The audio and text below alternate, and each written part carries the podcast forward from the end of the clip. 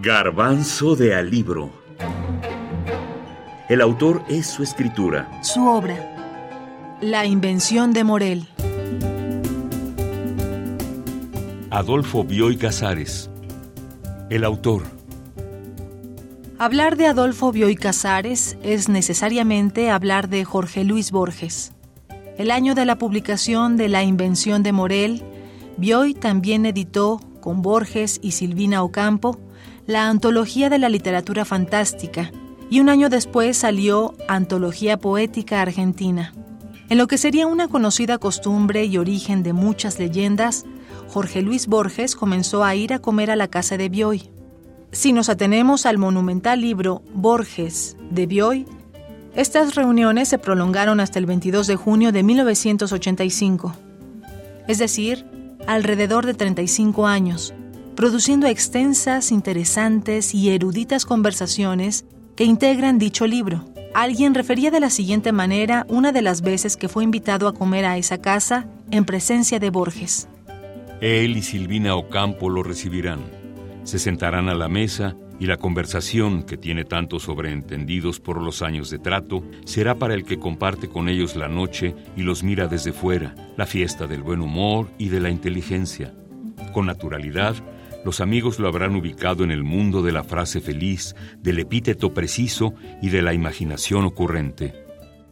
Adolfo Bioy Casares escribió un diario durante toda su vida. Los extractos de este diario en el cual se habla de Jorge Luis Borges se publicaron hace años en un tomo muy gordo titulado justamente Borges. Y en ese tomo aparece con mucha frecuencia una frase, come en casa Borges come en casa Borges, come en casa Borges. Todo el tiempo está yendo Jorge Luis Borges a comer a casa de Bioy Casares y suponemos de su esposa Silvina Ocampo y eh, suponemos también quedándose a platicar, a tomar un jerez o cualquier cosa parecida, a convivir con su amigo, a platicar de literatura.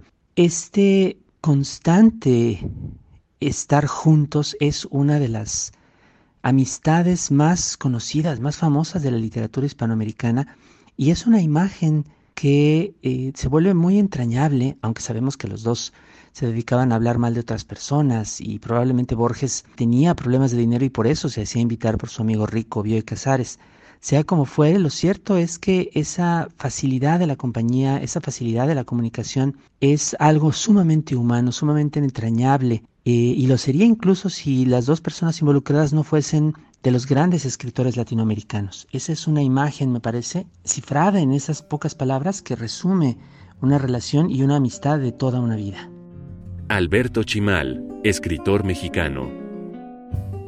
Después de las dos colaboraciones colectivas mencionadas, también produjeron el famoso Cuentos breves y extraordinarios, o la creación de un personaje escritor ficticio, Honorio Bustos Domecq creador a su vez del detective Isidro Parodi. Adolfo Vicente Bioy Casares nació a las 5 de la tarde del lunes 15 de septiembre de 1914. Su nacimiento fue en una Argentina que vivía un periodo de gran bonanza, en el más europeo de los países latinoamericanos, refinado, culto y democrático. Murió en un país muy diferente al cual había nacido. Falleció en Buenos Aires el 8 de marzo de 1999.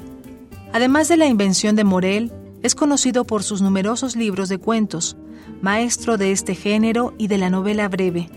También es recordado por sus diversos amoríos, quizás el más sonado, digno de leyenda, el que tuvo con Elena Garro. Ante la muerte de su hija en un accidente de tránsito, escribió. Estaba preciosa, llevaba puestas unas botitas blancas. Me parece estar viéndola, yendo hacia la puerta. No podía saber que sería la última vez que la vería. Tenía apenas 39 años. Esa pérdida fue una sombra que lo acompañó hasta el último día de su vida, un dolor que también trajo la sombra del suicidio. Lo único que yo debiera hacer ahora es aniquilarme. Uno no se aniquila por querer aniquilarse.